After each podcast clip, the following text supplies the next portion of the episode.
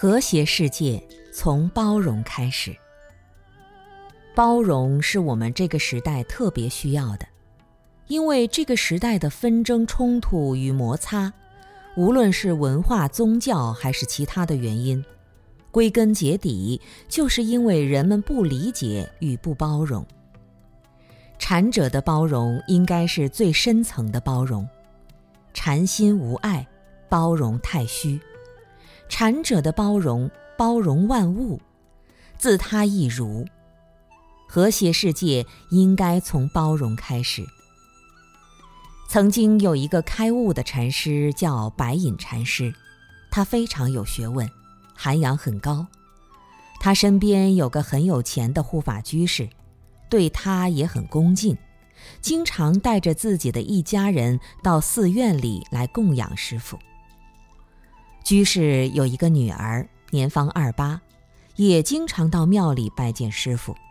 她与男朋友谈恋爱，不小心怀孕了，男友不负责任地逃掉了。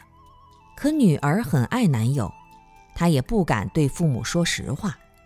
在父母的一再逼问下，就把对象指向了白隐禅师。父母一听就气坏了，原来一直供养的是这么个缺德的人。于是向前把老和尚狠狠地骂了一通。等孩子生下来以后，马上就给禅师抱了过去，并说：“这是你的孽种。”白隐禅师说：“是这样吗？”但也不辩解。小孩子扔在这里怎么办呢？白隐禅师就自己抱回来抚养这个孩子，带小孩子外出化缘。人家骂他。老不正经，干这种缺德事儿，他只说：“是这样吗？”也不辩解。就这样，白隐禅师一直把孩子养到六岁，孩子真正的父亲跑了六年。想想风波差不多平息了，才回家来。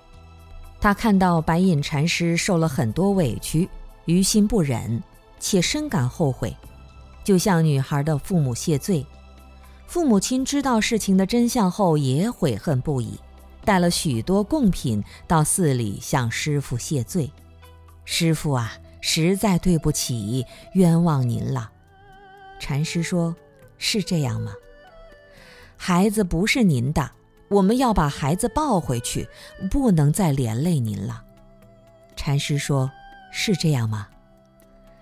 他的包容就是让别人不受委屈。能过得安稳，把自己的个人名誉得失全部抛在脑后。包容最根本的还是建立在众生平等的基础之上。刚出生的小孩子也是众生，也需要平等，所以这也是关爱生命的表现。